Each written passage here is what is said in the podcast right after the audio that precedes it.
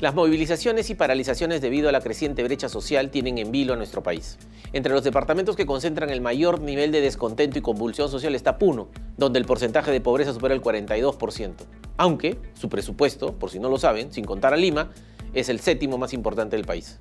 A pesar de ello, en los últimos cinco años en Puno se ha dejado de ejecutar 2.659 millones de soles en infraestructura pública y en otras inversiones, por la ineficiencia y la corrupción en el gobierno regional y las municipalidades. De acuerdo a estimaciones de la Contraloría General, Puno es la tercera región con mayor incidencia de perjuicio económico por actos de corrupción e inconducta funcional ocasionado en el 2021.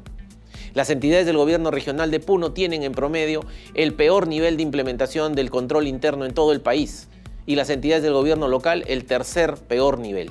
Además, a la fecha registran más de 286 obras paralizadas por más de 1.226 millones de soles, principalmente en los sectores salud, vivienda y saneamiento. En varias oportunidades la Contraloría General ha identificado problemas en la ejecución del gasto público en esta región.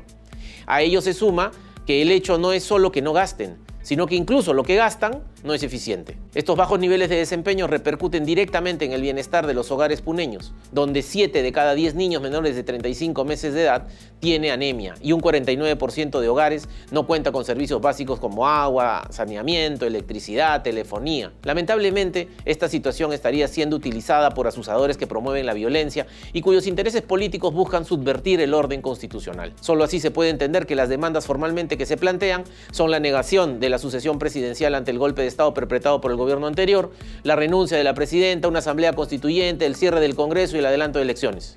Estas pretensiones sociales y políticas atentan contra el Estado constitucional democrático de derecho y nada tienen que ver con la mejora de la cobertura y la calidad de la provisión de bienes y servicios públicos que la población requiere.